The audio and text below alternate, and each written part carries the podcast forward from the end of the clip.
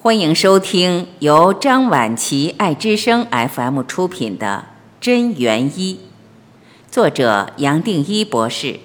播音张晚琪。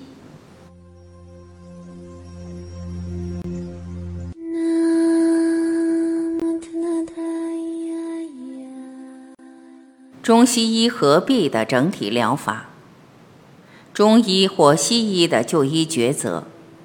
曾有朋友问我，身体不适就医抉择时，是否西医较中医来的科学化呢？其实我认为并没有孰优孰劣，中西医各有其特色，只要能真正为病患谋福祉，就是最佳疗法。一般理解中的中医。其实传承了各文化中最古老的智慧与丰富的务实经验。中医重视人与自然间的完美和谐，认为自然环境与气候变化会直接或间接地影响人体健康，因此会配合时令与生活习惯来调整体质，有时运用草药、针灸、按摩、推拿、气功等种种技巧来辅助。丰富且多元的草药是大自然提供给我们的最好礼物。配合不同体质各有相对应的草本配方，以自然的方法建立人体的防御系统和疗愈机制来防治疾病。中医非常重视人体各部位相互间的复杂关系，视身心灵为不可分割的整体。在其理念中，人体如同一个和谐的小宇宙。脏腑气血间存在着相互影响的微妙关系，而如何恢复体内原有的平衡与和谐，则要从体质调理着手。中医着重宿主的体质调理与生理状态，依据不同经络、脏腑属性和虚实寒热症状，配合患者的体质分类，风、寒、暑、湿、燥、火等症状。量身提供最适合该患者体质的诊疗，宏观的整体调理而非局部治疗。中医认为，许多疾病根源于体质上的失衡，如何恢复人体原有的均衡，则是中医最精深的专业。中医的整体疗法与丰富的草药知识，都经历了数千年的考验，并成功疗愈无数患者。所以才能世世代代的被完整保留。对于古人的智慧，我们应以开放的心胸肯定与尊重。西医则是对症诊疗的实证科学，针对不适的部位，对症舒缓或解决问题。站在西医的观点，人体是由种种生理变数组合而成的，生理上的种种变数会互相影响。当生理变数呈现不均衡的状态时，就是疾病的根源。因应时代与患者的种种需求，西医不断的发展各科专业化，把整体细分为各部位的诊治科别，又从各个科别发展出更详尽的说明与诊断。为因应患者的需求，西医除了内科、外科、妇科、儿科等专科外，又从这些专业科别发展到次专科范畴及次次专科范畴，在不断的发展与进步中，西医的分科日趋细分与专科化。西医以简约处置将复杂的问题化约至最小，由多元变数化约至单一变数。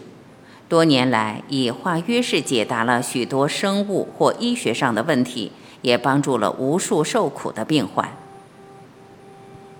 中西医整合的未来趋势。中西医虽存在着观念与哲学上的差异，但我认为中西医必定会整合。这一百多年来，西医发展趋势由粗重体迈向微细体，也逐渐重视微细体与致病因子的关联性。举例来说，继 X 线检查技术发明后，又发现了 X 线计算机体层成像。更进而发展到磁共振成像等先进检验技术，除了提供非侵入性且更精准的检验服务，还更强调以微细体的机能来呈现生理状态。而过去大家认为中医理论中很玄的体质，现在已可用最先进的西医检测技术来证实了。近年来，基因组学运用基因表达分析，分析许多生理上的变数，这在过去被视为不可思议。进而又延伸到蛋白质组学，甚至代谢学，更详尽地监测下游的蛋白质组与代谢物在生理上的变化，高速地分析出生物代谢体与其他可管制的影响，测量出个人体质与疾病根源的关系。不仅归纳分类出不同体质，还能更进一步运用这些资讯，调整药物至最适当的疗效。个人化的体质归纳与克制化的医疗服务，不正是回到了古人强调体质与疾病的关系上吗？随着医学的不断发展，西医发展趋势会由粗重体走向微细体，由形体走向能量体，由有形走向无形。当西医发展到越微细的范畴，就越会认同中医的整体疗法观念是正确的。从另一个角度来说，中医也会同意现代科学与先进科技能落实运用，以帮助解决健康问题。相信中西医的整合会带来最先进、最完整的二十一世纪医学观，走向将身心灵视为整体治疗的整体疗法。这不但是古人的智慧呈现，也是最现代的医学。全球同心。发展生物标记分子技术，随着基因组、蛋白质组与代谢体分析技术的进步，发展生物标记分子技术不仅为癌症及其他疾病的早期诊断、术后评估及治疗带来新希望，而且能够从科学的角度解答中医长久以来所有关于体质的论述。这对于中西医的整合，无疑是非常重要的里程碑。因此，我决定大力推动相关的研究项目，而这需要全球学者携手共同努力。有鉴于此，我鼓励长庚大学的同仁们与哈特维尔教授全面合作，进行跨国研究计划。哈特维尔教授因对癌症研究的重要贡献。与前洛克菲勒大学校长保罗·维斯爵士共同获颁2001年诺贝尔生理学或医学奖。恰巧哈特维尔教授也是长庚大学包家驹校长攻读博士后研究时的指导老师之一。在与哈特维尔教授合作的研究计划中，我们选定几种疾病，如癌症、糖尿病、心血管疾病等，作为生物识别特征的技术研究平台。其中，以蛋白质组作为癌症生物指标与全民癌症筛查早期生物指标的两项研究议题，因其重要性与影响力，在2004年亚太经济合作会议中被列为生命科学领域之重要议题。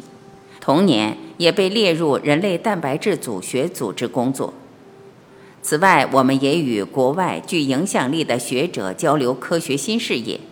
比如说，长庚大学与台湾蛋白质组学会共同举办2010疾病标志国际研讨会暨蛋白质组年会，邀约许多在国际上有卓越成就的学者共襄盛举，如哈特威尔教授与台湾中央研究院翁启惠院长都在会上分享了生物医学技术的新观念。在生物有机化学及糖分子科学方面的贡献早已受国际重视的翁院长，不仅对该次研讨会十分肯定，更提出未来长庚大学、长庚医院能与台湾中央研究院密切合作的期待。对我来说，最有趣的是。会中，我整理并分享了过去在洛克菲勒大学所进行的免疫系统研究与解开杀伤细胞杀伤系统机制之经验，